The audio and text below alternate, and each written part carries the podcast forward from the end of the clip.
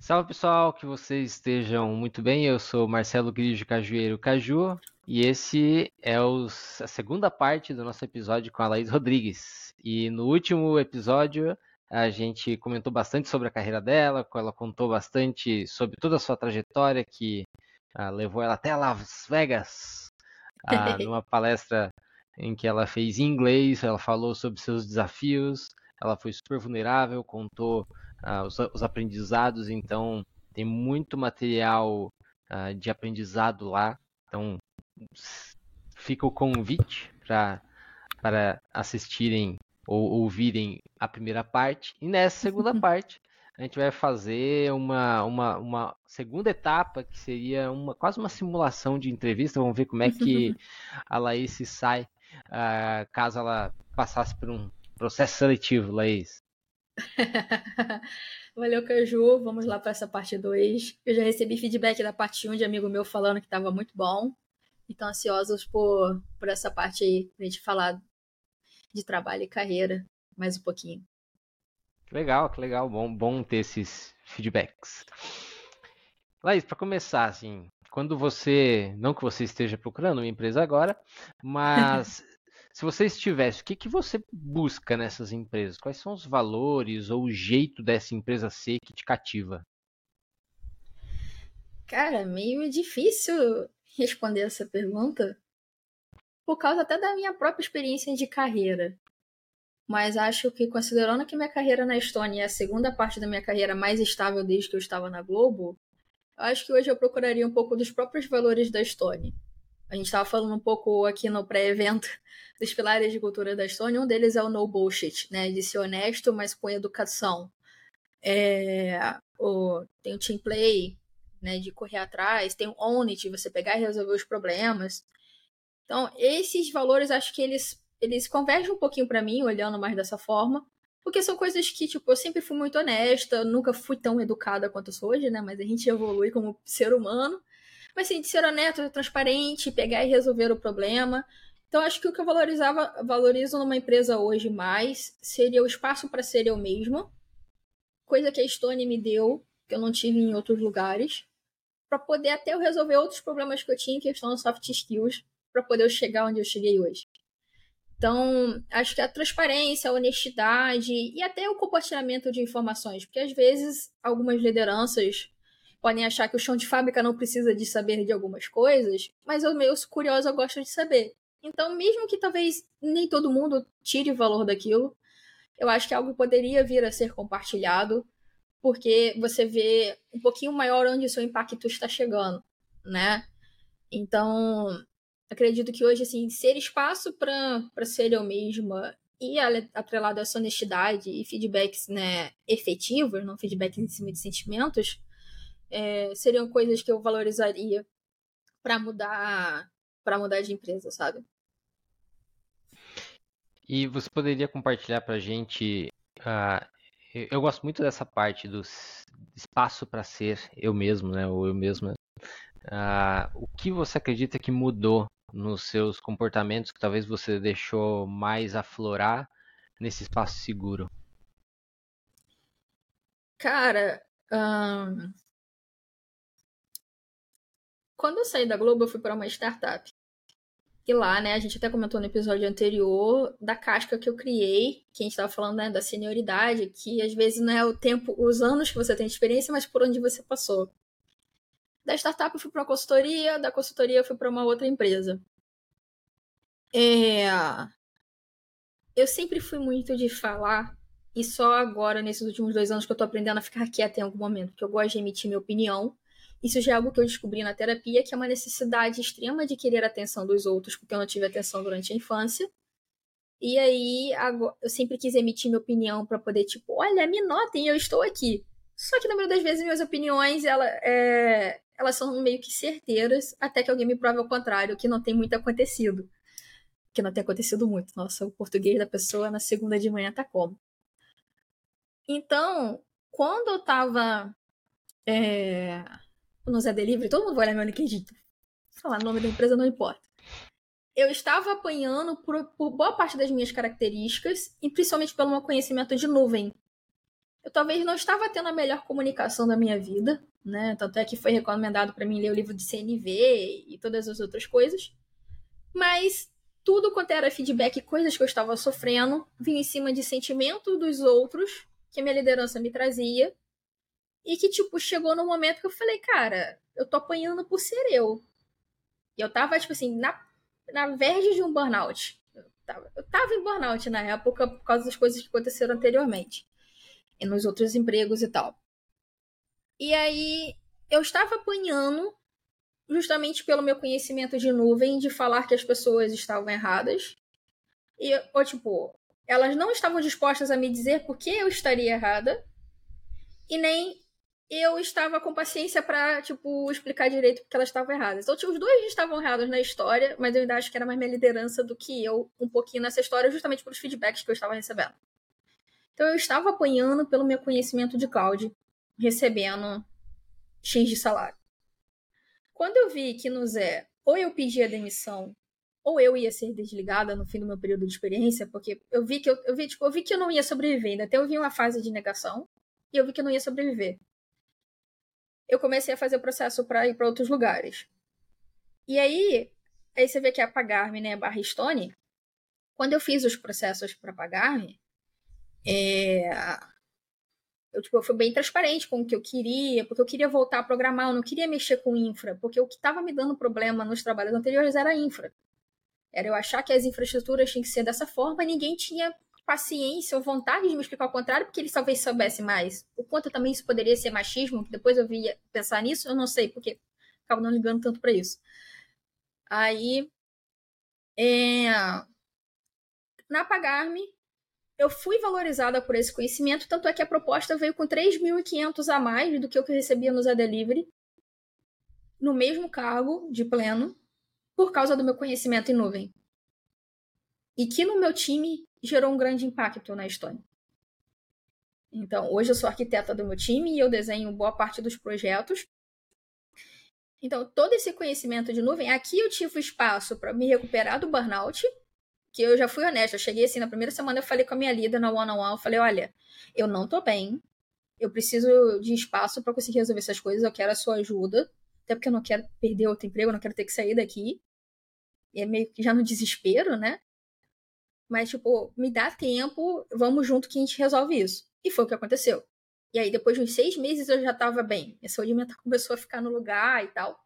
Então, depois de uns seis meses, eu já, eu já comecei a ficar melhor. Então, ter tido esse espaço e essa liderança favoreceu muito. Porque se eu não tivesse tido aquele espaço, eu não sei o que teria sido de mim, na real. É, se seria o fim da minha carreira ou não. Porque quando você está em burnout, quando você está com a sua cabeça derretendo, você é muito propenso a tomar decisões erradas. Quando você não come direito, você não faz atividade física, você não dorme direito, e a gente ele estava ainda no meio da pandemia, que foi 2021, cara, não tinha às vezes como você tomar todas as decisões mas também não dá para esperar que todas as pessoas tenham empatia sobre mim, porque eu tenho que resolver meus problemas. Mas você ainda espera que alguém chegue junto. Aí o pessoal fala: ah, empresa não é família. Ok, que não é, mas para todo mundo chegar em um lugar, às vezes a gente tem que chegar junto e ter algum apoio, é, não seja família, mas que seja próximo para você resolver suas coisas. Porque todo mundo quer chegar no mesmo lugar. Eu quero crescer na carreira e quero ajudar a empresa a crescer. Então, se a empresa me der espaço para resolver o que eu tenho que resolver, que eu já sabia que eu tinha que resolver. Coisas novas que vão aparecendo, porque sempre tem coisa a ser melhorada. Vamos junto e vamos resolver. Então, foi algo até de olhar para minhas skills de uma maneira diferente, porque até hoje eu sou muito generalista. Eu sei um pouco de tudo, mas sei bastante de AWS, pelo menos relacionado ali a algumas arquiteturas e containers, mas é do arroz com feijão. Todo mundo que estuda um pouquinho de nuvem, pelo menos deveria saber, na minha opinião. E aí, é, é esses espaços, né? Foi essas formas que me foi esse espaço de ser quem eu sou e de valorizar esse conhecimento. Porque, tipo, era um conhecimento, meu conhecimento de nuvem, que eu estava sendo punida por ele desde outros empregos. E aí, no, no Zé foi onde eu acabei apanhando mais. E quando eu cheguei na Estônia, foi o primeiro lugar que tinha valorizado esse conhecimento do que os lugares anteriores que eu apanhei. Então, esse espaço, por isso que eu falei de valorizar isso, valorizar isso na companhia, que foi houve um espaço Não sei o quanto de sorte foi eu cair nesse time, porque também depende do time, depende da liderança, depende de vários fatores que convergiram para que eu me desse bem naquela, naquele time. Talvez se eu tivesse para outro time, outra área, talvez não, não tivesse saído dessa, né? Mas foi toda essa jornada. Eu acabei esquecendo a pergunta inicial, porque eu fui explicando a história para dar contexto e esqueci a pergunta. Mas explicou aqui. O, uma, uma coisa que é bem interessante que você trouxe é, eu também passei por um burnout, só que no meu caso, eu falei que estava com burnout e cinco dias depois eu fui demitido. Ah, então, você ter passado por um burnout e ter, ter, assim que chegou numa, numa empresa, você ter comunicado isso, sua liderança, ah, de certo modo, lhe acolheu, né? E você teve esse tempo aí para trabalhar e se recuperar ao mesmo tempo. Não são todas as empresas, não são todas as lideranças que fazem isso. Então isso é um baita espaço para ser quem você é e, e nós somos seres humanos, né? Nós estamos constantemente passando por desafios mentais, emocionais, físicos e, e quando a gente trabalha, eu assim como liderança, eu espero uh, que haja esse acolhimento, né? Que essa, esse nosso lado humano seja sempre valorizado porque nós não somos robôs, né? Nós não, não funcionamos a combustível, a energia, e nós precisamos de muitas coisas para entregar o nosso melhor. Então, que bom que você passou por uma experiência que lhe acolheu e, e, e você conseguiu se recuperar aí. Bem legal. É, se, se não tivesse acontecido dessa forma, eu não sei realmente o que seria de mim, porque com a pandemia e outras coisas que aconteceram até um pouquinho antes, eu fui tomando uma porrada atrás da outra. E aí, tipo, quando eu sofri a, segunda demissão seguida, e assim, as duas demissões que eu sofri, até hoje eu não sei o porquê. Tipo, as lideranças entraram na reunião, falaram: você está sendo desligada, e saíram e deixaram eu com RH. Na primeira, até a, tem, assim, tem a parte do meu erro, mas eu ainda acho que o CTO também errou feio. É, na forma como lidou com toda a situação. É, na segunda, tipo assim, ninguém sabe.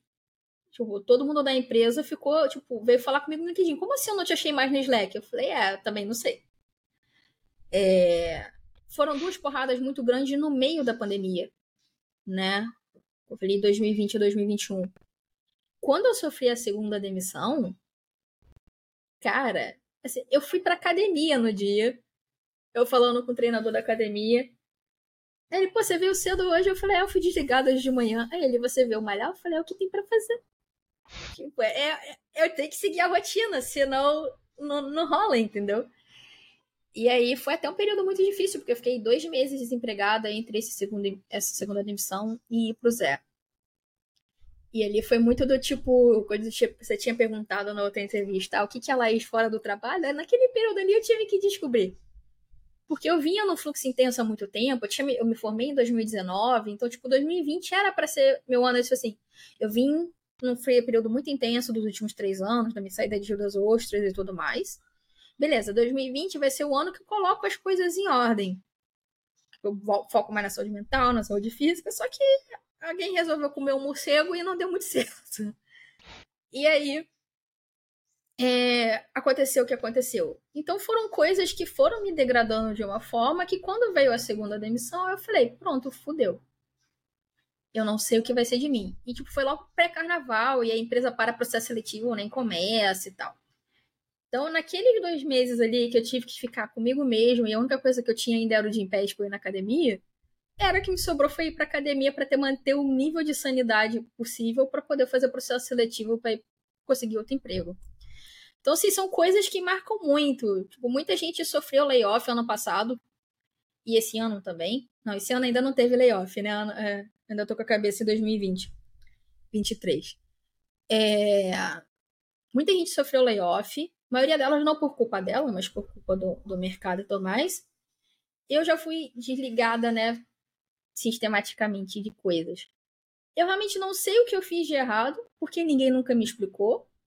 E até as pessoas que trabalhavam em volta de mim ficaram surpresas. Então, assim, eu procurar formas de me autocriticar é, é um caminho meio zoado porque eu não tenho variáveis para poder observar e ver o que, que eu poderia ter feito diferente ou não.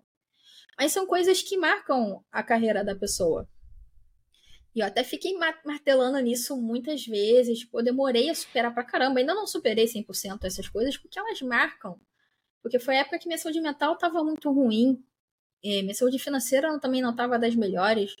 Minha mãe tava se recuperando de tratamento de câncer. Então, tipo assim, junta um monte de merda ao mesmo tempo que fica difícil você sair, tipo, se sustentar de alguma forma até, próximo, até o fim do túnel, né? Então são coisas que me marcaram muito, mas que hoje eu já tento ressignificar, agora a gente falou um pouquinho na outra, na outra agenda, e que, tipo, foram coisas, foram péssimas para mim, mas isso no fim culminou que eu, tipo, eu chegasse na Pagarme, eu chegasse na Stone e tivesse as lideranças que eu tive para poder eu me recuperar e dar a volta por cima. Porque, assim, no... é muito difícil superar uma, uma demissão. Ainda mais quando você, tipo, se você tem alguma coisa que você sabe que você fez de errado, se a sua performance estava baixa, eventualmente você vai saber que você vai ser desligado. Avaliação de desempenho serve para essas coisas, né? Mas quando você não sabe de nada e ninguém, tipo, te fala, às vezes, às vezes vaza a especulação, ah, era pro seu comportamento, mas tá, o que no meu comportamento? Ninguém sabia dar um exemplo. Então, até quando eu queria, tipo, ok, eu quero evitar que esse cenário aconteça de novo, mas ninguém, ninguém me dá informação. Porque, né, eu preciso da revisão dos pares nesse sentido. Não tem. Então, quando vem isso, tipo, no meu cenário meio que injustificado, os layoffs do ano passado, a galera sabe até que é pelo mercado. Aí você culpa o capitalismo que você quiser culpar por, por, por acabar com a sua estabilidade, se é que você já tinha alguma.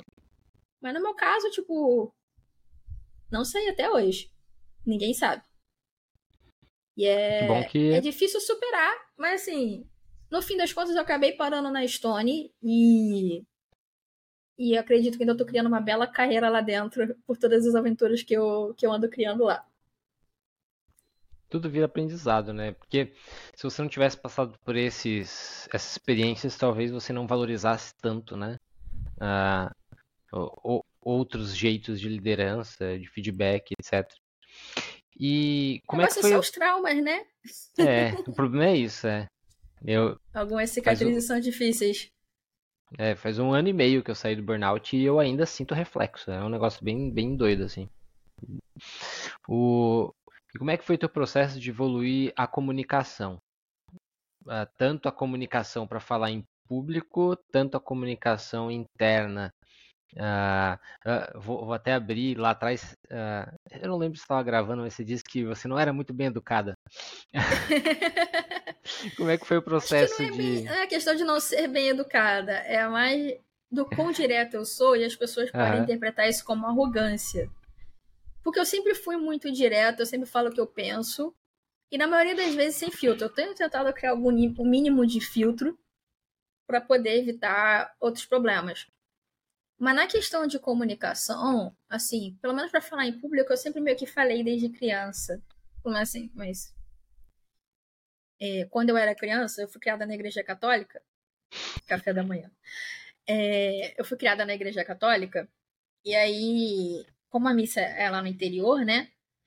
Às vezes eles selecionavam alguns fiéis para fazer as leituras e tal. Então, esse negócio de expor e falar ao público aconteceu desde criança. Que eu chegava mais cedo na missa de domingo, que era sete horas da manhã, chegava na igreja às seis e meia para poder conseguir fazer a primeira ou a segunda leitura. Então, falar em frente ao público já foi algo que eu fiz meio que inconsciente desde criança. Quando veio a primeira oportunidade de palestra, que a minha primeira palestra foi na Campus Party de 2016, eu tava nervosa pra cá. Teve até um, um, cara que é amigo meu hoje, que a gente organiza o DevOps Days Rio junto, que esses dias ele achou uma foto dele assistindo minha, essa palestra na Campus Party, falando, a gente já se conhecia, não sabia. É, é um negócio assim que dá até um, um quentinho no coração. É... Eu já tinha a sensação assim, de montar uma história, de fazer slide, porque na escola eu sempre também fiz isso. Eu era a CDF da turma, então quando a escola comprou um projetor e um notebook, era um notebook que era compartilhado pela escola toda, porque poucas pessoas tinham capacidade de ter notebook em casa. Então, PPT, essas coisas eu sempre fiz. Eu sempre desenvolvi esses PPTs e tal. Então, fazer palestra já não era algo muito novo para mim, era só sobre assuntos diferentes. Então essa skill aí ela foi evoluindo. Com dificuldade em entender no momento. Tente novamente mais tarde. Oh. Alexa enxerida. É, é porque eu tenho uma Alexa que chama Alexa, a outra chama Echo. Ela deve ter achado que eu chamei ela. É, ela falou que a internet ainda tá ruim. É, eu fui desenvolvendo essas skills. Acho que em 2019 até fui para São Paulo fazer curso de storytelling para poder melhorar as palestras. Então, assim, em questão de palestra, eu fui evoluindo automaticamente. Tem muita ajuda também do Bruno Souza, o Java Man, que no TDC ele, ele adora te dar aulas e aulas de como você faz palestras, como você evolui sua carreira e tudo mais. E teve as paradas de storytelling, teve minhas próprias leituras também que levaram para isso. Agora, na questão do trabalho, sempre foi algo que precisava ser trabalhado. Assim, porque eu sou muito boa tecnicamente. Tipo, eu corro atrás, eu resolvo o problema, coisas que a gente falou da outra vez também. Mas a comunicação sempre foi um negócio meio complicado, né? Eu sempre falo com muita certeza e às vezes eu não dou a margem, tipo assim, eu não faço, tem até anotado aqui, perguntas abertas. Eu sempre emito a minha opinião, é, e eu falo com muita certeza, então gente mais júnior às vezes pode ficar intimidado de, de emitir as suas próprias opiniões e tal. E aí, ali no. Quando eu tava no Zé, foi que os problemas aconteceram mais. Porque eu sou muito coesa nos meus argumentos e tal. Então, nos trabalhos anteriores, em relação à comunicação, até tinha problemas na, na startup, mas também eu não sei quais eram, porque nunca foi me dado feedback direito. Né? Então, é, eu discordei de muitas decisões que estavam sendo tomadas, e a galera só queria passar por cima de mim de qualquer jeito. Eu, tipo, não, eu quero que você me explique, e as pessoas não queriam explicar. E aí ia pandemia e tudo mais, a pessoa, né, se exalta um bocadinho. Mas agora também não tenho nenhuma lembrança de reuniões que eu tenha me exaltado. Eu me exaltava mais no, no Discord mesmo. É, no, no Zé ali que eu tive mais alguns problemas que começou a chegar esses feedbacks, né, atravessados de coisas de comunicação. É, então, ali no que, tipo, antes de eu decidir que eu tinha que sair, eu falei, velho, eu não posso perder mais o emprego, porque eu ainda tava meio que em negação das coisas que estavam acontecendo, em negação do fato de que eu poderia perder o emprego de novo em, em menos de um ano, né? Então, eu resolvi fazer um curso, contratei uma coach de comunicação. Tipo, até fiquei muito triste depois, porque, tipo, era o dinheiro para comprar minha televisão. Eu gastei com coach. para ver que realmente, tipo, tinha pequenos pontinhos que precisavam ser ajustados. É, muito, talvez, um pouquinho da troca de palavras e de para essa questão de perguntas abertas e mais escutativa. Que não são coisas fáceis, mas, tipo assim, foram coisas fáceis de diagnosticar dentro do método da coach ali. Mas que do jeito que eu tava mentalmente, do jeito que estavam as coisas se desenrolando, eu não ia ter tempo hábil de aplicar aquele novo conhecimento naquele lugar sem um apoio claro da liderança. É, que eu não estava muito bem tendo, que é a minha, a minha perspectiva sobre o passado. Que aí quando eu vim para para Estônia, e aí foi toda essa coisa de ser transparente com a, com a minha liderança, eu fui melhorando, porque aqui na Estônia eu tive menos exposição. No Zé tinha muita reunião pública de várias áreas. E aí a Laís que emitia a opinião dela ali. Então, sempre falava muito, sempre metia minha opinião, queria mudar as coisas e tal. Aí, quando as coisas não precisavam ser mudadas. E aí foram coisas assim que foram talvez causando esses atritos, mas é aquilo. Os, os feedbacks chegavam para mim como sentimento dos outros, não em fatos, coisas que eu tinha feito, né, na, nas reuniões. Aí aqui na Estônia eu tive mais esse, mais esse espaço, porque eu precisava espaço para recuperar a saúde mental, para eu ter energia para poder prestar atenção no que eu estava falando, para ver, tipo, ah, isso aqui precisa mudar o tom, isso aqui precisa ajustar, isso precisa ser diferente. Eu até estava falando, tinha uma, um feedback, uma one-on-one antes do Natal com meu líder, que a gente estava revisando a avaliação de desempenho do ano. Aí, a gente, como é que é? Ele falou, ah, sua comunicação do ano passado para cá melhorou muito. Porque ele me pegou na Estônia, ele entrou no meu time em outubro de 2022 que a gente estava com um projeto que estava pegando fogo. Assim, um projeto que tinha tudo para dar errado, estava dando. E assim, num dia eu descobri 14 bugs no projeto, sabe? Tava horrível o negócio. Então, minha... como eu queria resolver os problemas, eu comecei a passar por cima de todo mundo. Falei, a gente tem que entregar isso e vamos resolver. Então eu não tava poupando, assim, palavras que, tipo, não, corre atrás, você resolve você resolve isso. Mas, assim, é uma forma muito direta de se comunicar que as pessoas podem considerar como grossa arrogante. Mas que, na verdade, não é. Sou eu emitindo a minha opinião, que você tem totalmente a sua abertura é, para poder falar. Mas você vai ter que passar por umas camadinhas de Laís antes, que é parte da minha personalidade, para resolver isso. Mas que aí é muito. Eu falo muito com meu psicólogo de régua, né? Não tem como eu saber se eu tô errada se ninguém me dá um exemplo de por que eu estou errada. Porque eu não vou magicamente saber, pô, eu falei, isso, ok que eu xingar alguém, eu vou saber que eu tô errada, mas tipo, algo quando é mais subjetivo, alguma coisa. Se ninguém me falar, me dar exemplo de por que, que aquilo é ruim, não tem como eu saber que é. Eu não vou magicamente saber. Que aí é a questão da experiência, da vivência, né, das pessoas. Então, isso foram muitas coisas que foram trabalhando, e a partir do momento que minha saúde mental melhorou, é, assim, esse projeto do, de 2022 estava pegando fogo, que culminou eu explodindo com PO numa reunião no fim do ano. Mas, assim, é, obviamente, logo depois. Assim, eu morri a frase no meio do meu xingamento. É, mas óbvio que todo mundo sabia o que eu queria falar. Mas assim, foi uma semana que tava eu, o Pio e meu líder quase se matando por causa desse projeto que tinha que ser entregue aquele dia. Então, assim, teve o fator merda federal acontecendo. Não justifica eu perder a minha cabeça, mas foi consequência de meses de um trabalho que quase estava levando todo mundo a um burnout. Aí, só óbvio que 30 segundos depois eu calei minha boca. 30 segundos não, eu morri na meia da frase. Tomei um esporro do Pio no meio do meu time inteiro. Depois dei uma... fiquei quieta o resto da reunião, eu calei minha boca. Aí depois eu pedi desculpa a todo mundo, porque obviamente eu tinha vacilado feio, porque, né? Nada justifica perder, é, xingar as pessoas assim. Mas assim, comparado àquele episódio, que foi o único problema que eu tive de comunicação, com todo o resto da experiência de 2023, meu líder, sua comunicação melhorou horrores do ano passado para cá. Eu falei, claro, quando a gente não tá com um projeto mal planejado pegando fogo, fica fácil manter a cabeça no lugar. Agora, quando tá um negócio que, tipo, tem vários fatores acontecendo e foi um projeto, tipo. Tem, sabe quando vê aquela, aquele efeito dominó que, tipo, foi mal planejado, não estava priorizado e teve que priorizar. E aí você vai descobrindo problemas perto de lançar. E aí seu time entrou de férias. E aí vai, tipo, aquele giro doido de montanha russa de co coisas que acontecem em projeto, mas que levam o time a um problema mais sério de coesão tudo mais por causa do mau planejamento e da pressão que tem que se entregue. Porque não tinha um pro... não era um projeto que a gente tinha como adiar por erros de um, de um terceiro Sim. fornecedor. Mas, enfim, melhorou muito. Então, eu fui buscando assim, depois que tudo se estabilizou e a poeira baixou, você fica com espaço para olhar para trás e, e ver onde tem que melhorar. Então, hoje eu tento fazer um pouco mais de perguntas abertas, eu tento ser menos teimosa, porque eu, eu sou. É, eu tento incluir o time em algumas Eu falei, eu desenho os projetos.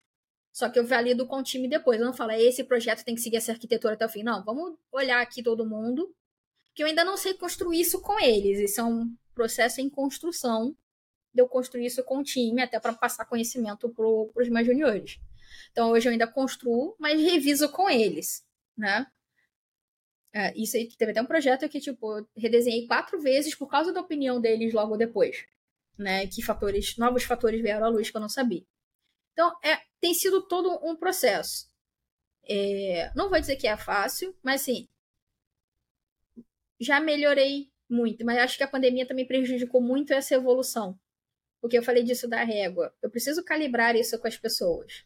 Se você não tem convívio social, porque é pessoalmente que você vê body movements, microexpressões e tal, lá incorporando um pouquinho, metaforando, que o pessoal fala que é pseudociência, mas não é tanto assim, depende de como você aplica, né?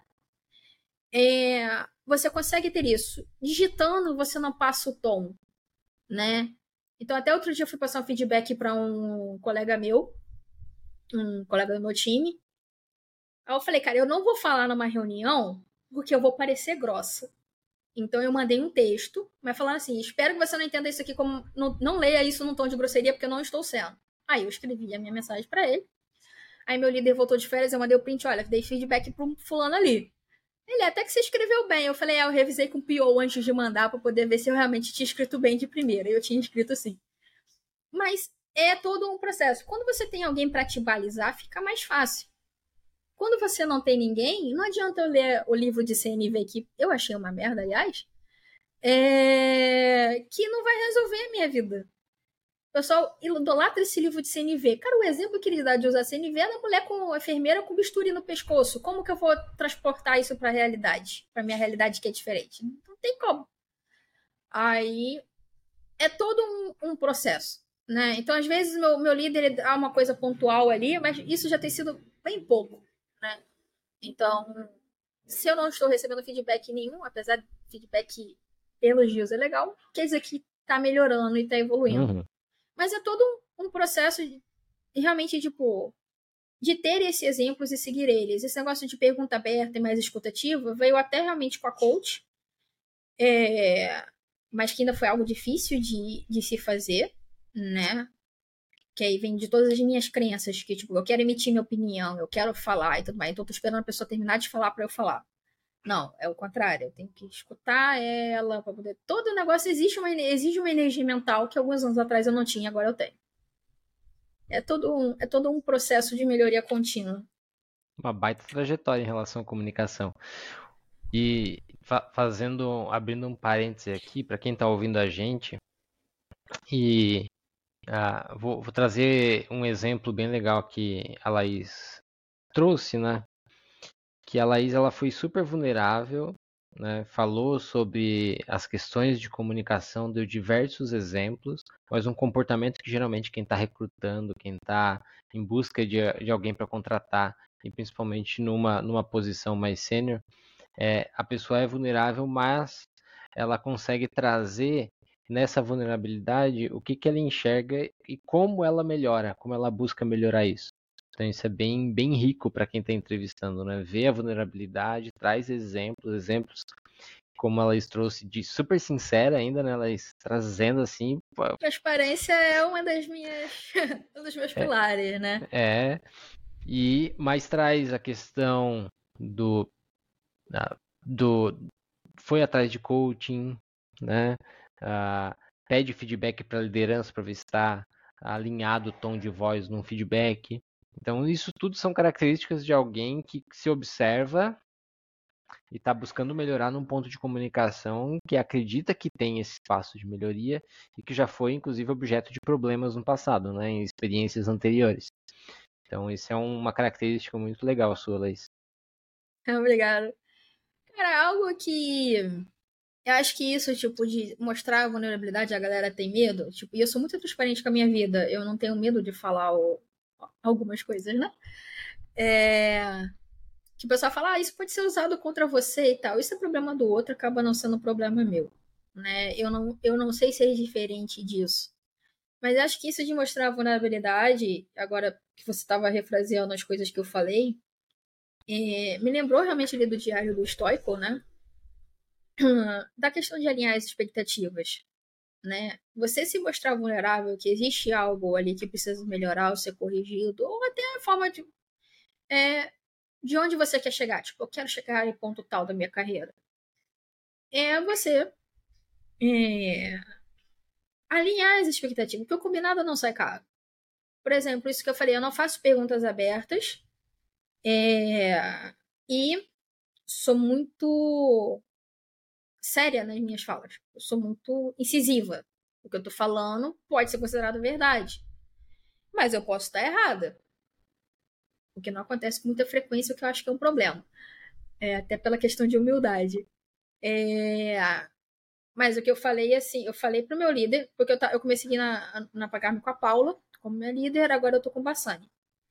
E eu falei com o Bassani, quando chegou os dois juniores, que eles chegaram de 2021, eu falei com ele, olha, eu tinha falado isso pra Paula também.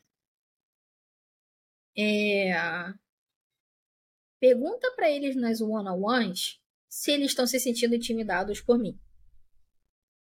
Porque, tipo, se eu ficar me preocupando e se tudo que eu tô falando eles vão ser intimidados, eu não vou conseguir produzir nada.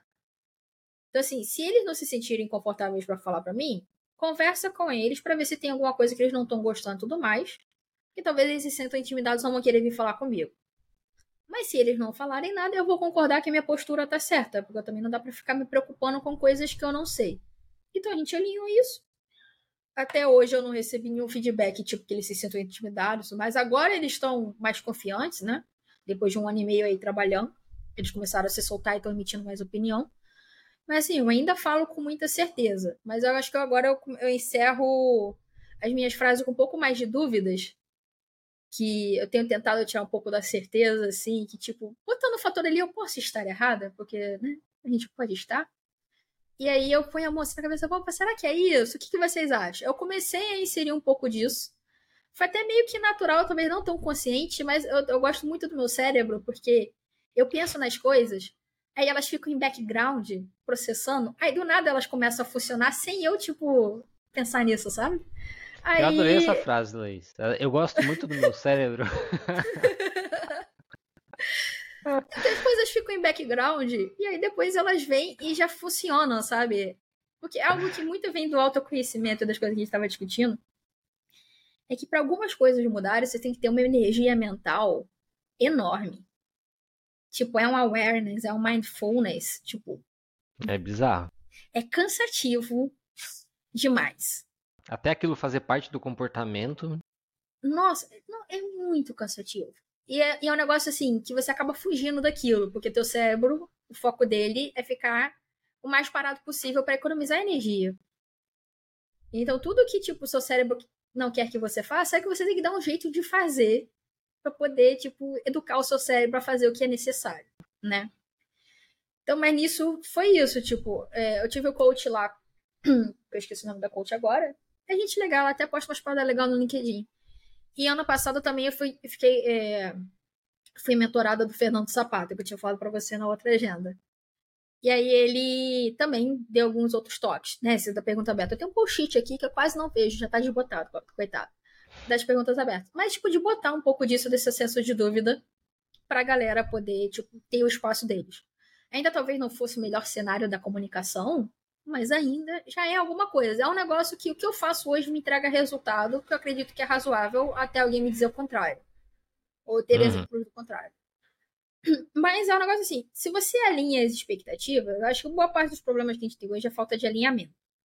Depois que eu comecei a ler o Diário Histórico ano passado, eu já estou no segundo ano dele, e aí esse ano eu estou fazendo diferente do ano passado, porque ano passado eu só lia e seguia a minha vida. Não, agora eu tô lendo, peguei um outro caderninho que eu tento racionalizar sobre o que ele está escrevendo ali para poder fazer as coisas com intenção, de estar presente e sair automático, que foi boa parte da minha vida. Então, eu tô já concluindo novas coisas, tirei uma página ali no sábado, eu já tirei foto, mandei pro psicólogo, eu falei, olha, um monte de coisa pra gente trabalhar esse ano. É... Mas quando você faz os alinhamentos, e no estoicismo você entende a expectativa, foca no que você pode controlar, e na forma que você, como você reage ao que você não pode controlar, quando você alinha, fica muito mais fácil. Então, assim, eu alinhei com o meu chefe algumas coisas. Papo do que eu concluí no fim do ano, eu preciso conhecer mais do negócio.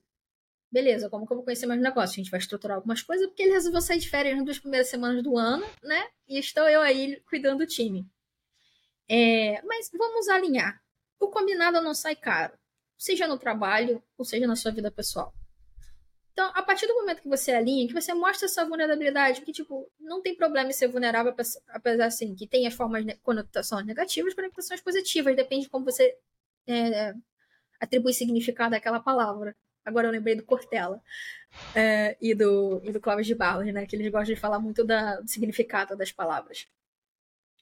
É, mas se você combinou, se você alinhou, é, tá tudo certo. Vamos seguir alinhando e e tudo mais. Porque a partir do momento que você alinhou, é só seguir o caminho, velho. Não, não, tem, não tem muito jeito. Então, a partir do momento que, olha, eu tenho problema X e Y, eu abro isso com o meu time e falo que eu estou tentando mudar. Eles podem vir ou não me dar feedback se eu estou mudando ou não. Mas se eles não vierem me dar feedback, que tipo, é igual isso que eu falei. Fala com eles um ou não para saber se eles estão sendo intimidados por mim. E eu não recebi nenhum feedback que, tipo, eles estão sendo intimidados por mim. Eu vou seguir dessa maneira. Até uma, eu ver. Uma pergunta, Laís uh, aproveitando que você está navegando por esse aspecto, você uh, queria tempo, por exemplo, para criar uma certa intimidade com essas pessoas para que elas tenham abertura para te dar feedback? Cara, sim e não, talvez. é, eu sempre trabalhei muito bem sozinha. Né? Então, trabalhar em time é até algo que é, mudou a partir do momento que eu entrei no mercado de trabalho. Mas eu sei que a falta de socialização está prejudicando minhas soft skills. Então, o que eu planejei para esse ano, é, eu acho que começa amanhã, eu vou ter o one-on-one -on -one com cada um do meu time a cada 15 dias. Então, distribuir eles aí de acordo com as semanas, está lá na agenda.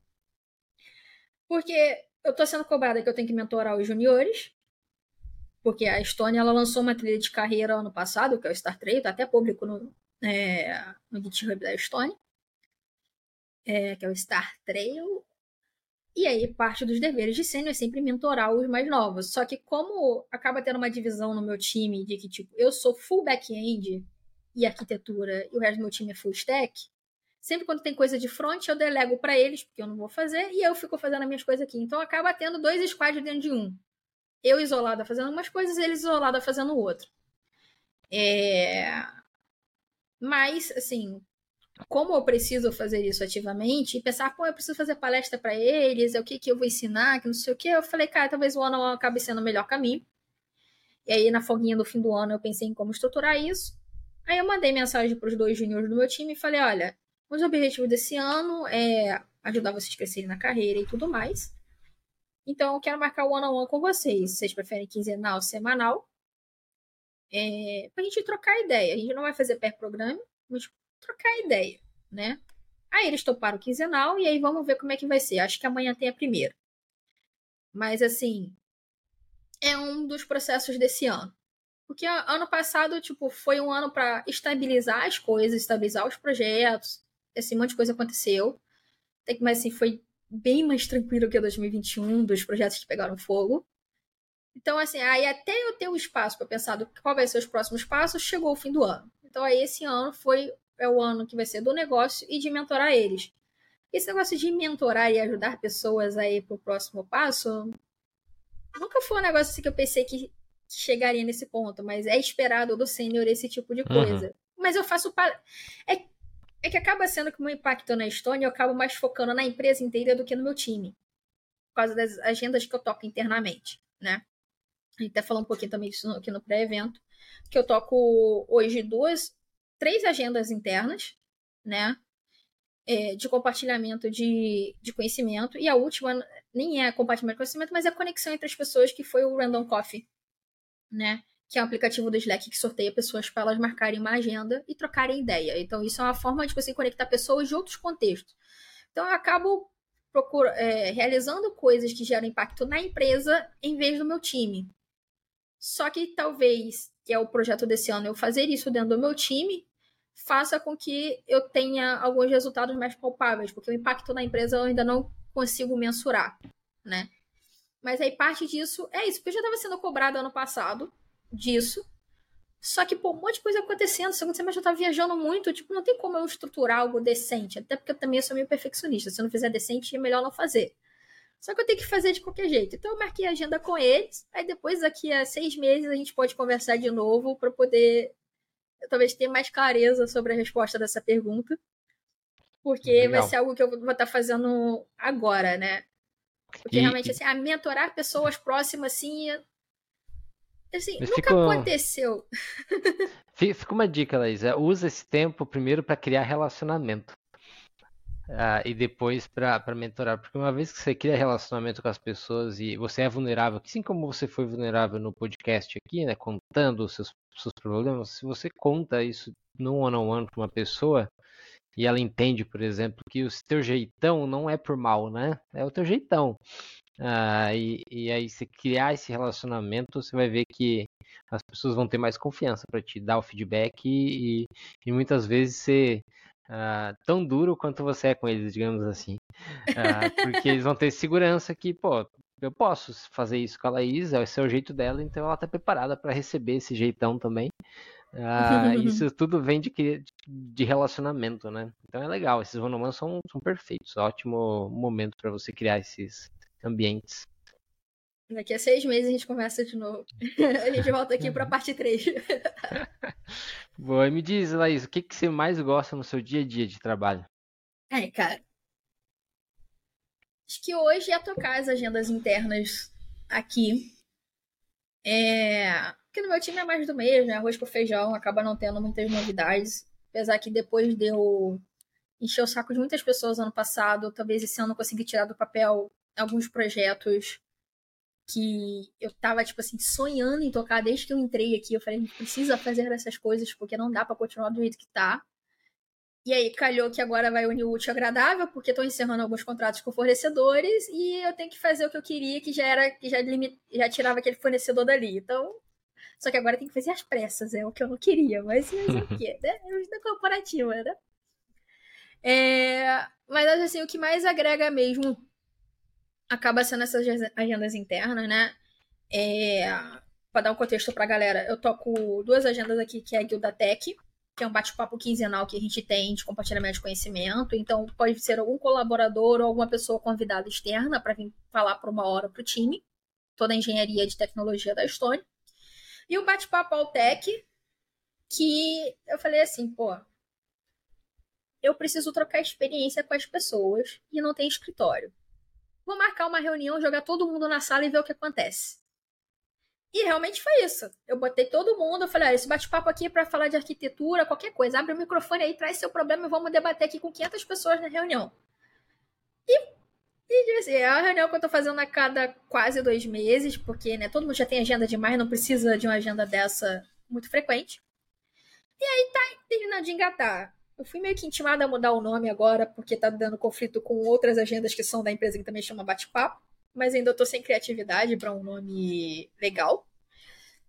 Mas tá sendo isso. É uma agenda que na primeira edição eu achei maneiro pra caramba, porque são coisas que me deixam realizada, né? A Guilda Tech ela já tá rolando há mais de um ano e tudo mais, então ela ainda é muito legal, mas depende aí da palestrante, do conteúdo, né? Mas o bate-papo, tipo assim, como a gente jogou todo mundo ali, e aí a galera entra, entra quem quer, né? Porque a galera não é obrigada a participar.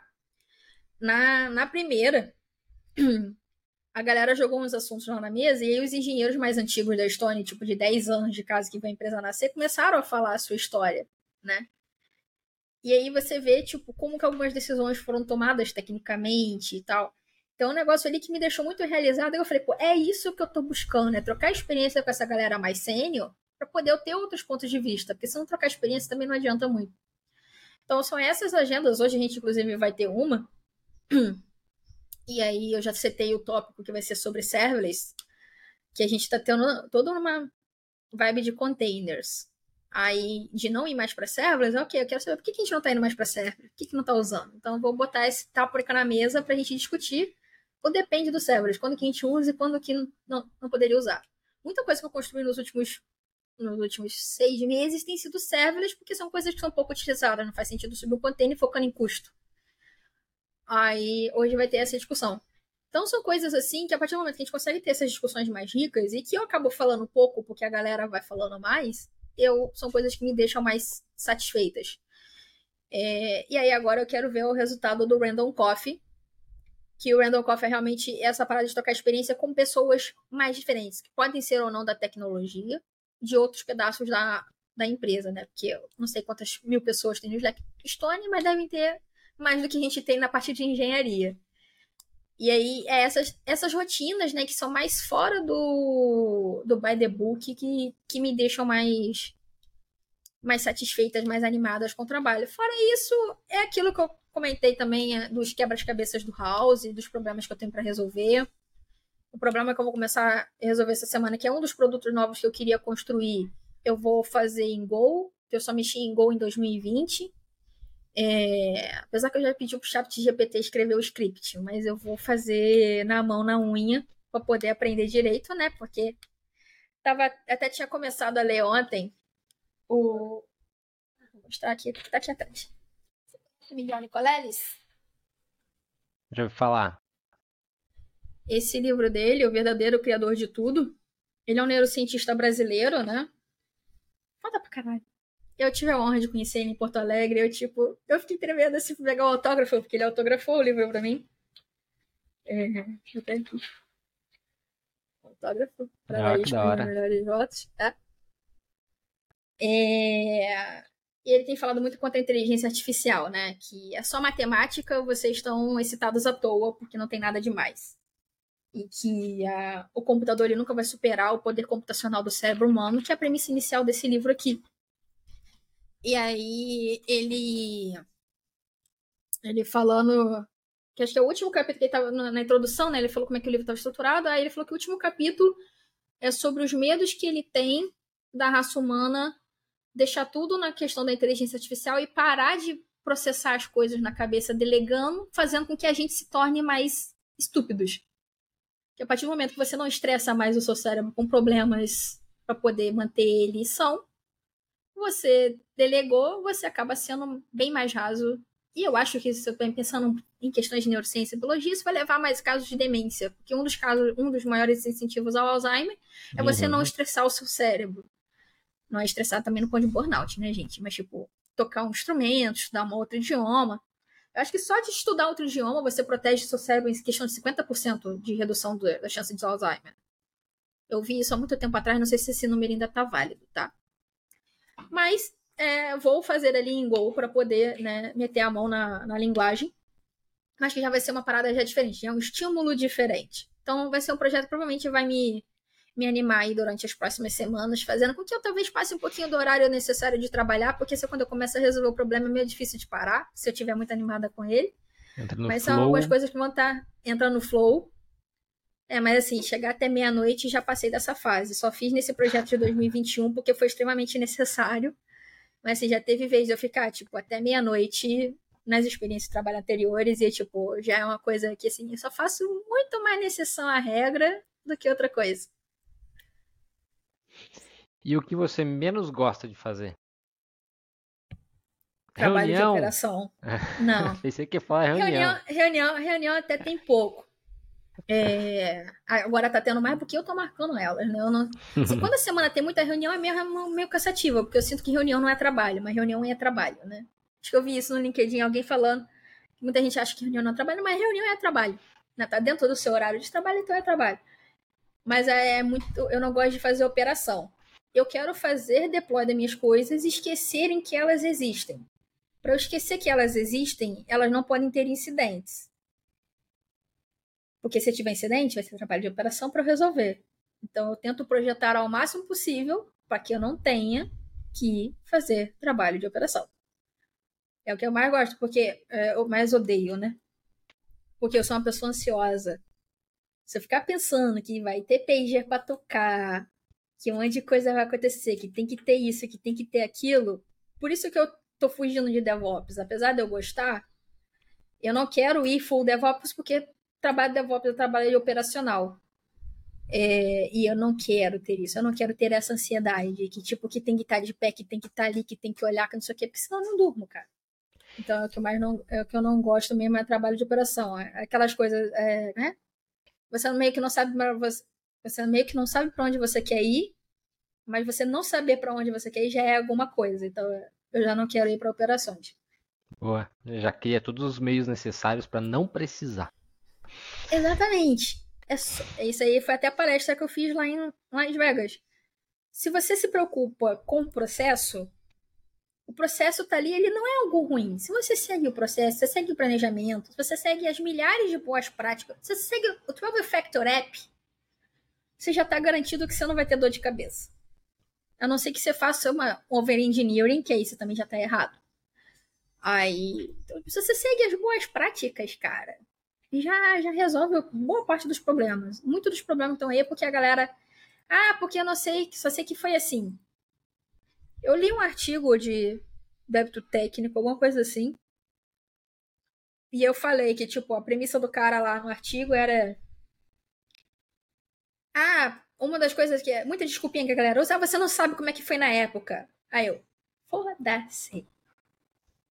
Códigos de quatro anos atrás, que são tipo 2020, todas as boas práticas já estavam mais do que espalhadas por aí. Você me usar que a desculpa que, ah, você não sabe como é que foi na época ter que fazer na correria, não é desculpa para você não fazer um código decente. Não seguir minimamente as boas práticas. Então eu vou julgar sim, eu vou criticar sim, e vou reescrever tudo se eu tiver oportunidade. E agora, e isso com... é uma skill que o entrevistador gostaria de saber? Não sei. Você quer minha opinião? Eu Fala, gosto de saber de tudo, né? eu, sou... eu, eu, pessoalmente, eu gosto de saber tudo da pessoa, assim, e eu crio um ambiente de liderança para isso. Uh, o máximo possível, eu sou vulnerável com a pessoa, espero que ela seja o mesmo comigo, eu crio ambiente para isso, porque uh, é essencial. O que, que adianta a pessoa não comunicar isso? Né? Ela não comunica, mas ela vai continuar agindo ah, baseado naquilo que ela não comunicou. Então, eu, como liderança, como pessoa que entrevista, eu gosto de saber porque uh, não necessariamente eu concordo, mas é interessante eu, eu, eu, saber, porque se isso gerar um conflito lá na frente, eu preciso estar tá, tá sabendo como é que ela reage, como é que a outra pessoa da equipe reage, porque em algum momento uh, isso pode gerar um conflito e vai precisar da liderança ali ser um meio, uh, um, alguém que vai mediar e, e dizer para Laís, Laís, é, isso que a não é nem técnica serve, né? É, não é nem tanto aí, mas também não é nem tanto lá e, e aí não, entra, o processo, entra o processo de mediação. Mas é super importante, uh, no meu caso, assim, eu, eu acredito que eu, não, que, eu não, que eu não sou um padrão de quem de quem contrata, porque eu, eu acredito que as pessoas são seres humanos e têm opiniões que muitas vezes vão ser polêmicas e tá tudo bem. Ah, isso não tira ah, nenhum mérito e nem a demérito, é, é, tem, tem o seu jeito. Então você tem, você já mostrou que você tem algumas opiniões que são mais extremas, né? Ah, e tá tudo bem, né? E, ó, importante é quem por exemplo, eu nesse tipo de situação eu iria dizer que não precisa ser tão extremo assim, que, que lá na época tem que ter um pouquinho de empatia, faz bem. Uh, que realmente não sabe, inclusive não sabe da situação da vida da pessoa naquela época, se a pessoa já não estava num burnout, então muitas vezes a pessoa num burnout não vai produzir o melhor código possível, vai escrever um código ruim, uh, e você está no direito de reescrever, tá ótimo, tá na hora de reescrever mesmo, vamos botar a melhor versão que tem possível, e é isso aí. Uh, mas eu, eu tento sempre, eu sou muito, eu sou mediador, né? Então eu vou sempre seu, buscar. Tem o meu termo, mas assim, para mim falar, tipo, não é justificativa escrever um código ruim. Aqui, aqui, aqui, a pessoa poderia estar em burnout, mas aí tem um time, mas aí tem liderança técnica. Se não tem isso tudo, aí realmente é um, é um problema. É, aí passa. Mas é aquilo. Existem elas. O que, que adianta a gente falar tanto em Solid, em Keys, em Agni e todas as outras coisas se a gente não adota? Uhum, Porque a gente paga preço por causa dessas coisas. O que a gente vai ter que fazer aqui no meu time é um preço que a gente pagou por uma decisão técnica que uma pessoa tomou em 2016, que tipo que não faz sentido nenhum a decisão que ela tomou. E agora a gente vai pagar um preço porque tipo não precisaria pagar esse preço, mas vai ter que pagar vai ser um preço que a gente vai ter que reescrever tudo. Uhum. Mas na verdade, pela, nossa, pela nossa sorte, a gente vai ter que escrever uns 20%. É, e o resto dá para jogar fora. Mas é um negócio assim. Não, hoje, para mim, não justificativa coisa de código 2020, 2018 para cá. Eu vou justificar dentro do meu tempo de carreira. Antes disso, eu não estava no mercado, não posso saber como é que era, né? Mas coisas assim, eu acho que, tipo, não, não deviam passar mais. Eu sou mais incisiva com isso, porque, tipo, a partir do momento que você não leva a barra técnica, que, tipo, que tem que seguir as coisas para tem que ter teste, não sei o quê, chega no contexto do meu time hoje, que a gente não consegue botar nada em produção que já exista com testes. Então, hoje, hoje subiu uma alteração, que na verdade eu tinha subido ela na sexta-feira. São 10 para as 11, até agora ninguém reclamou. Então, quer dizer que está funcionando. Mas é, existiam altas chances de eu nem conseguir entrar aqui hoje se aquele negócio tivesse explodido. Porque não tem um teste e não tem como testar. Uhum. Se eu testei na minha máquina, para dizer que eu testei, assim, rodei o fluxo, funcionou, funcionou. Vamos botar em produção e ver se explode. Porque não, não tem como. É, não tem como testar foram decisões técnicas tomadas que não fazem sentido para mim. Mas, Sim. enfim, é, é. tem o seu contexto, mas assim, falar, ah, ah aconteceram coisas, não sei o que, e pulamos as boas práticas por causa disso. É por isso que 0 a 10 bugs existem, né?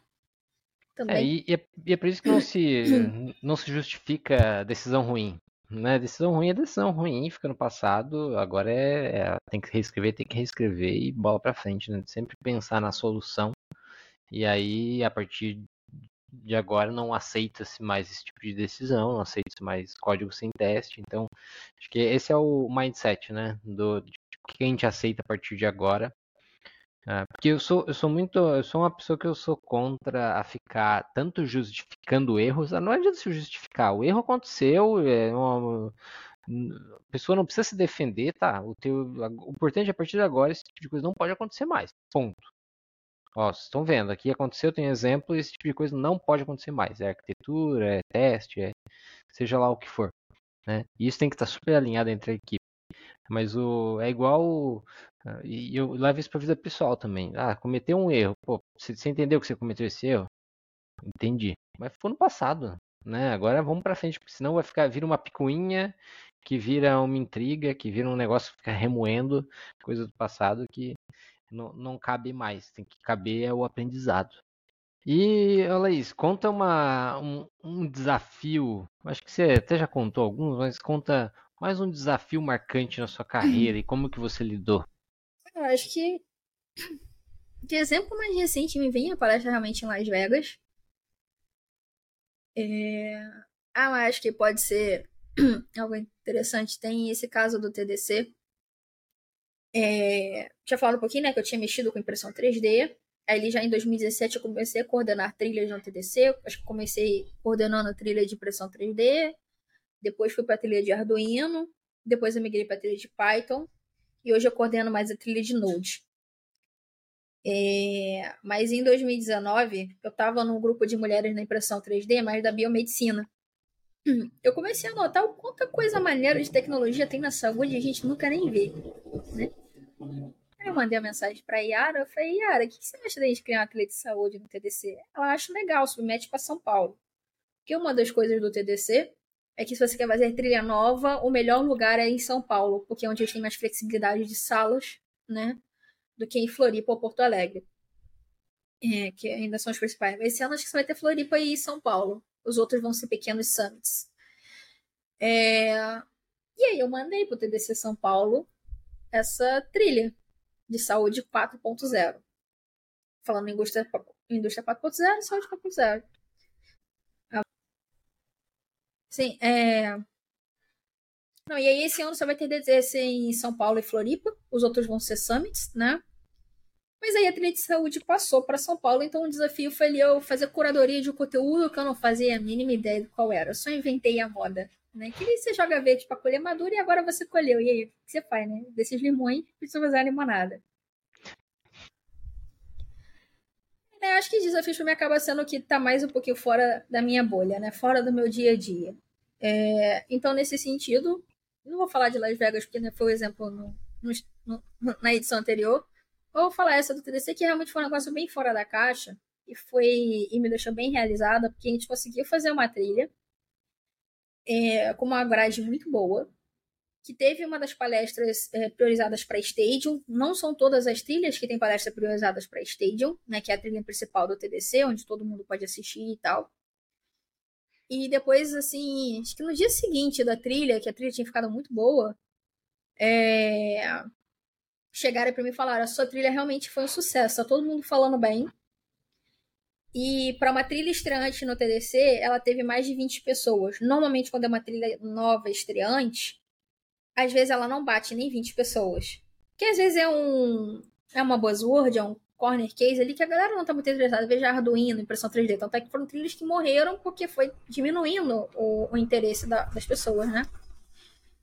Aí me falaram que foi muito boa. Tinha mais de 60 pessoas e tal. Veio gente tipo, da Bahia assistir. Aí teve case de uma enfermeira do Einstein.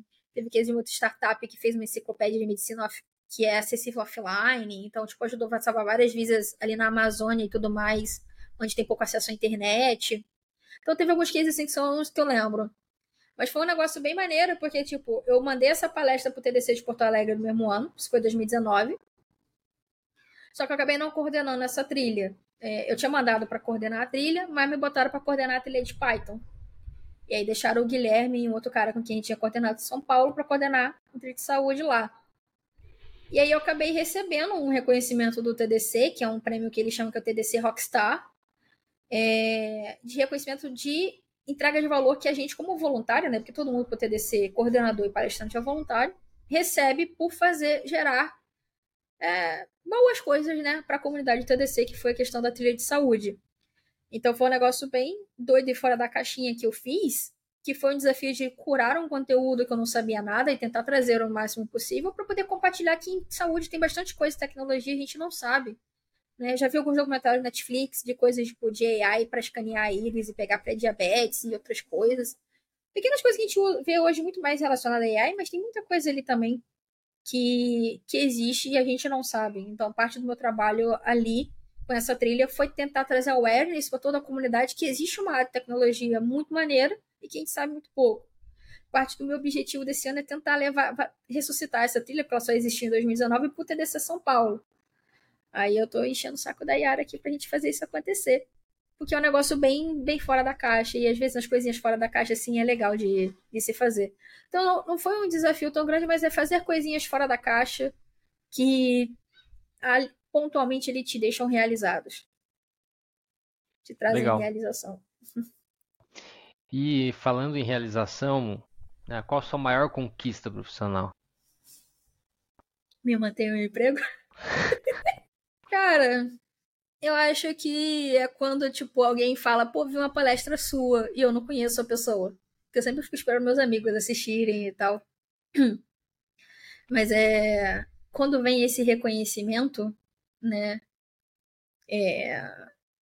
É um negócio que, tipo assim, dá um quentinho no coração. Tem um, um dos organizadores do DevOps Day Rio, ele falou que ele entrou para DevOps pode um podcast que, que ele ouvia, que era o Eu DevOps, e eu não sei, ele, ele comentou nisso, eu tava com sono no dia, aí foi pré-evento e tal, não lembro os outros detalhes, mas que ele falou que, tipo, eu não sei se ele resolveu entrar na área depois da minha participação no podcast ou já tava entrando.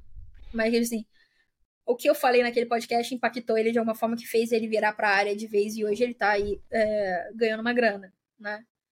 Então acho que assim, é, é, as conquistas profissionais é o momento que, tipo, que eu sei que as palestras que eu fiz ou coisas que eu fiz acontecer geraram algum resultado e eu venho saber disso depois. Acho que seria um, seria um bom exemplo. E aonde que você se vê em cinco anos de carreira? Faço a menor ideia, cara. Ano passado eu passei nesse dilema o ano inteiro pensando para onde eu quero ir. E assim, acho que até para tecnologia é difícil de de, de tentar, né, apalpar. Assim, eu espero atingir. Em cinco anos, eu espero aí aumentar meu salário mais uns 6, 7 mil reais. Tá razoável, 2 mil por ano. É, mas em ambição de salário, me falta ambição, me falta essa, essa, essa, essa característica.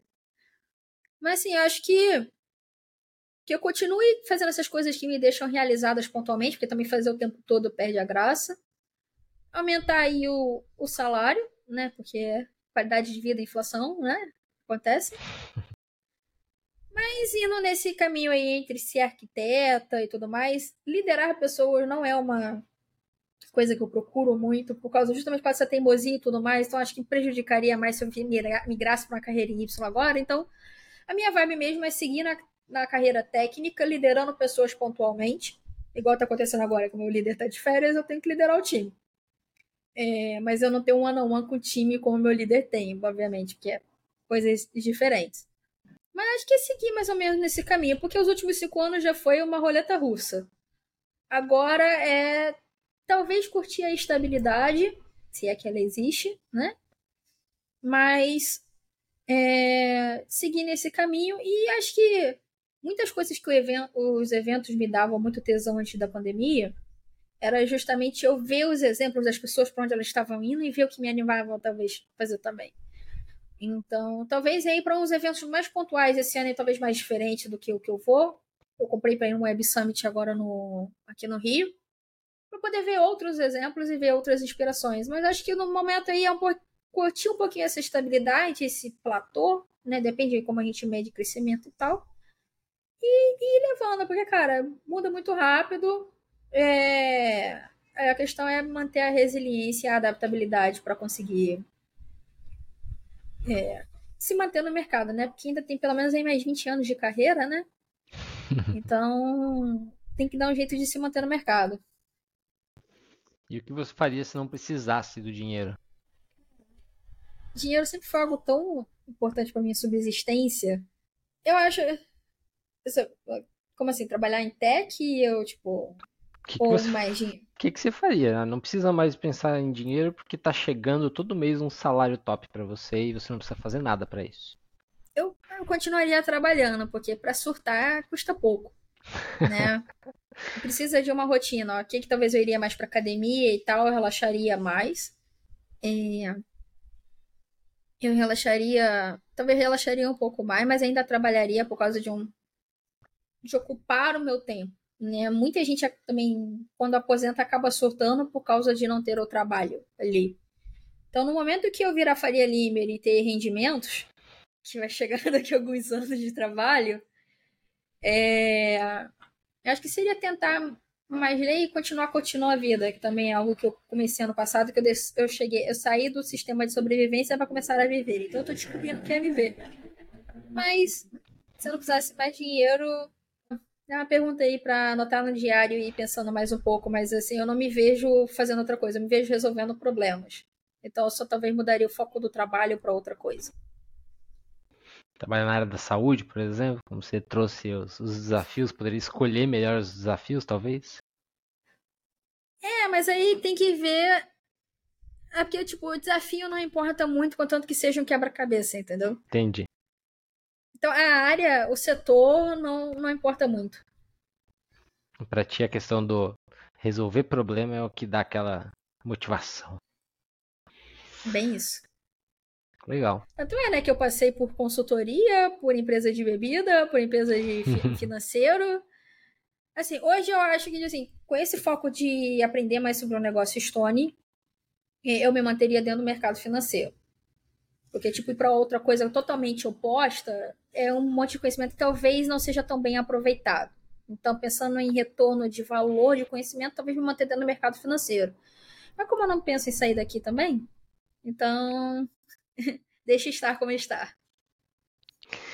E que dica que você daria para quem está em busca de oportunidade, quem passou por layoff, está nesse momento em busca de trabalho?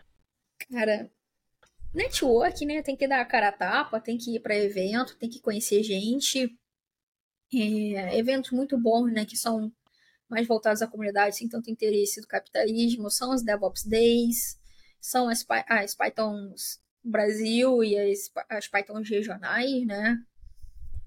É, eu acho que tem que dar a cara a tapa, eu acho que tem que se esforçar para aumentar a sua regra e ter o seu diferencial para poder ficar mais chamar mais atenção no mercado, porque o mercado ainda está muito saturado, é, com muita gente entrando, porque TI vai dar dinheiro, TI vai dar dinheiro, o pessoal entrando e não sabe o que fazer as coisas direito. Então, acho que a pessoa tem que saber minimamente fazer algumas coisas bem. A minha regra é meio alta, tá? É, fazer minimamente coisa bem, não necessariamente precisa ter faculdade, isso depende mais de você do que do mercado. Tem empresa que exige, tem empresa que não. Mas se você não tem faculdade, tipo, apesar de ser só um papel, ainda tem peso se você quiser ir embora do Brasil e tal. Mas assim, participar de evento e fazer networking, né? E se conectar com essas pessoas, seja nos canais do Telegram, no Discord, onde a galera tem, tem se mantido. Mas assim, saber usar Git, saber usar Docker, conhecer nuvem, porque o novo full stack é o full stack back-end, front-end e DevOps, né? Então, entender o mínimo disso, porque eu gosto muito da abstração. A abstração é importante. Mas a partir do momento que você conhece um pouco debaixo da máquina. Se você não conhece o motor, não adianta você ter o carro, porque o carro vai dar problema. Não necessariamente você vai ter um mecânico para resolver. Então saiba um pouquinho de tudo, porque infelizmente é necessário. Assim, a vida ela não é justa e ela nunca vai ser. Você vai apanhar, você vai se reerguer, você vai chorar, você vai sofrer, você vai abanar a poeira e seguir em frente. Então o mercado de trabalho ele não é justo. Você esperar que o mercado seja justo com você é uma ilusão. Então assim, se o mercado está exigindo essas habilidades, você corre atrás dessa habilidade e dessas oportunidades. Porque tem um ditado que a oportunidade é quanto a preparação, enquanto a sorte é, a, é quando a, a oportunidade enquanto a preparação. Então, é igual que a gente fala ali dentro da comunidade da RD, do reservatório de dopamina, é você ir na jugular das pessoas. Então, se você se prepara, se você senta, se você estuda, se você faz. Cara, você pode não ter uma carteira de trabalho, você não pode ter tido um emprego, mas você pode fazer uma palestra no TDC, por exemplo. Isso já é um diferencial, já mostrou que você foi. Infelizmente, a gente está numa cultura também que exige as pessoas serem muito blogueirinhas, que tem que postar no LinkedIn, que tem que estar ativo e tudo mais. E para pessoas introvertidas que não têm essas habilidades, isso torna muito mais difícil entrar. Mas essas são as regras do jogo. Então você adapta a sua vida às regras do jogo até você poder não precisar mais respeitar as regras do jogo. Se é isso que de fato você quer, se você quer entrar nessa área, mas acho que esse, esse conselho é, eu, eu raciocinei isso muito bem e serve para tudo qualquer coisa da vida.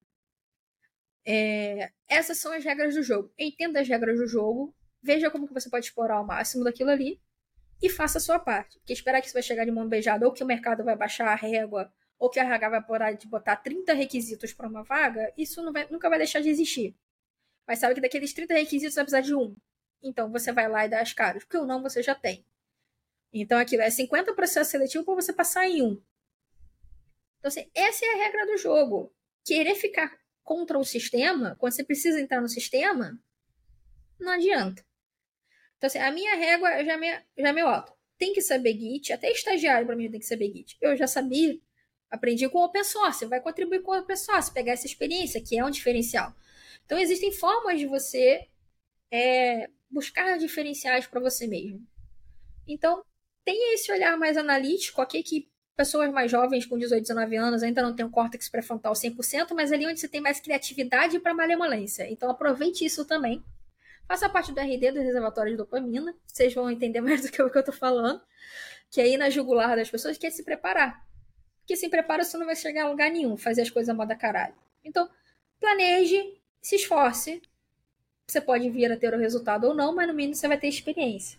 Também não posso prometer que o mercado vai, ser, vai te dar um emprego, porque, né, mercado. A gente não sabe como é que, que eles funcionam, né? Mas saber Git, saber Docker, saber um mínimo de AWS já te dá uma pequena vantagem, mesmo para você sendo junior. Saber como é que tipo, sobe um negócio no S3, como é que sobe um container lá. É o mínimo do DevOps de. O mínimo de. Assim, o mínimo de back-end de DevOps que eu tô falando, né? Porque enquanto. Né, não tô falando de front, até porque não é mais. Não é minha área. Mas saber um pouquinho de tudo, enquanto você ainda não tem. Você precisa entrar, então você precisa se virar. Então, saber um pouquinho de tudo, eu acho que pode ser uma boa estratégia. Se vocês aplicarem aí e der certo, me avisa que aí eu, eu vejo que esse conselho foi válido ou não. Boa. Ó, pessoal, mandem mensagem para Laís e digam se deu certo ou não as dicas. Mas tem muito, muita valia. Tem alguma mensagem final que você quer deixar, Laís? Cara, muito obrigado pelo, pelo convite disso aqui. Eu vou dar um expor no André Noel, sacanagem. É, realmente me fez refletir bastante coisa na, nessas duas edições. E, tipo assim, também falar um pouco dessas coisas mostra o quanto eu sei e eu tenho tido pouca oportunidade de, de demonstrar isso, então isso é, foi legal para mim. E eu acho que, assim, pra essa galera, pra todo mundo, né? É, eu tenho indicado o RD, né, que ali é um lugar de educação, de, de autoconhecimento, de psicologia, que o RD é uma caixinha de ferramentas para pessoa já mais adulta, né? Que é meio que esperado que adulto não tenha tanto saúde mental, adulto não sabe cozinhar, adulto não, não sabe comer.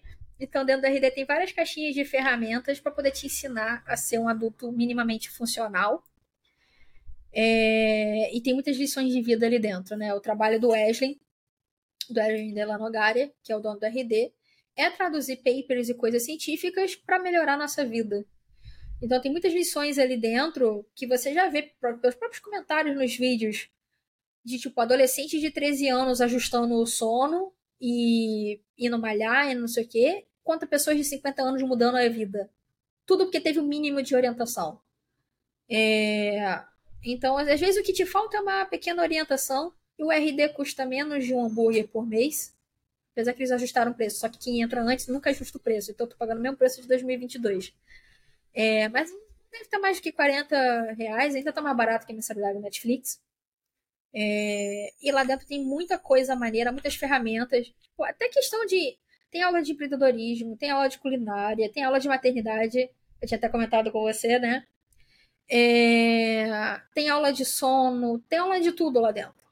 Então, tem várias caixinhas lá, que são vários módulos agora, que te ajudam a se tornar uma pessoa melhorzinha, uma hora por dia, se você se dedicar. Né? Em vez de você rolar o TikTok, você rola o, o vídeo lá do Wesley, ou dos outros professores, que no fim do dia você vai sair uma pessoa melhor. Parte do meu autoconhecimento veio ali do, dos vídeos do RD. E é às vezes é um pouquinho de geração, mas às vezes é precisa só de um ajuste para voar, que é algo que o Wesley defende, e eu acho isso válido, é que você precisa de cinco anos para resolver a sua vida.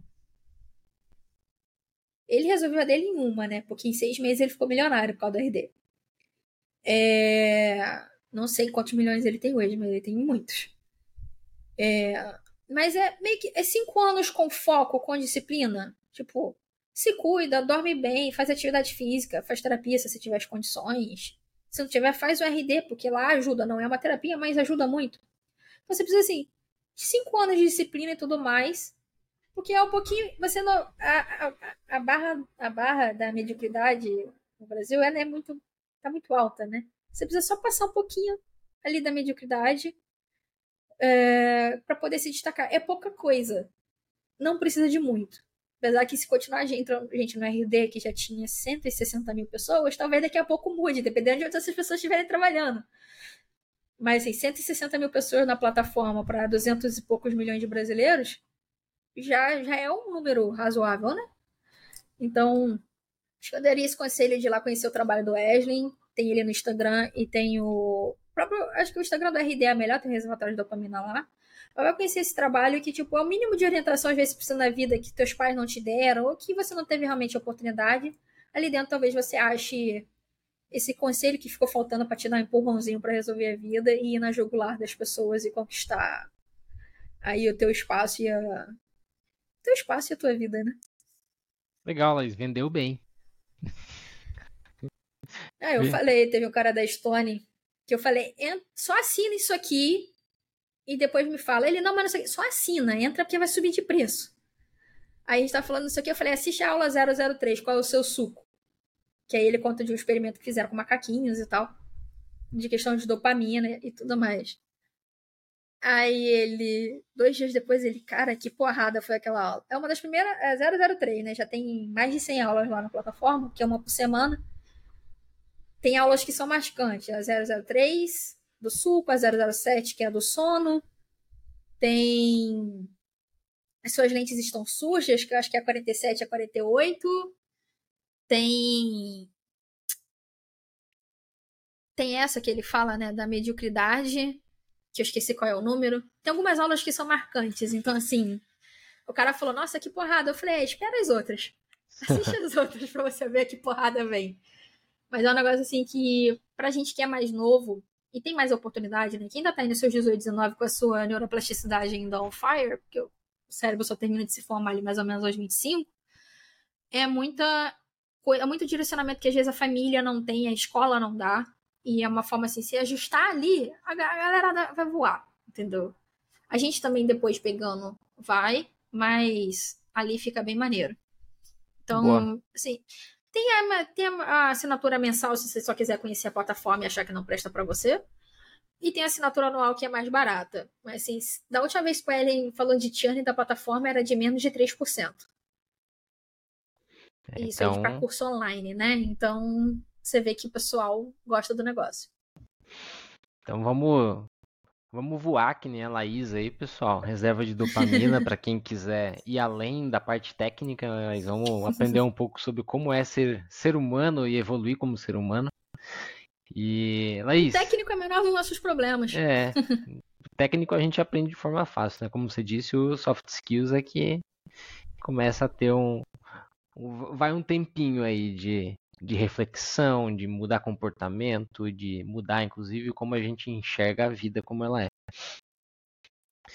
E Laís, muito obrigado aí novamente por ter aceitado o convite, por ter essa flexibilidade de ter dividido em duas partes. Tenho certeza que todo mundo que ouvir vai aprender demais com todas as suas experiências e com seus pontos de vista. Você é uma pessoa que tem bastante opinião e opinião forte, opinião que não é só opinião, mas como você disse lá atrás, você tem um discurso bem coeso, que tem embasamento. Ah, então isso é, é, é importante, que não adianta só ter pessoa com opinião. Opinião é o que mais tem por aí, né? Mas da onde que vem essa opinião é o que importa também, ah, esse embasamento. Muito obrigado, viu? Muito obrigado, Caju. E até daqui a seis meses, quem sabe, a gente vem para a parte 3 aí, para falar como é que tem sido essas one-on-ones. Isso aí. Pessoal, muito obrigado a quem nos ouviu. Lembre-se de curtir e compartilhar. Esse é um podcast que busca gerar impacto na vida das pessoas que estão em busca de novas oportunidades de trabalho. Quanto maior o engajamento, mais longe chegamos e maior a chance de materializarmos esse impacto. E a gente recebe o apoio e o patrocínio da Code One. Ah, na Code One oferecemos soluções personalizadas de desenvolvimento de infraestrutura, outsourcing e team augmentation.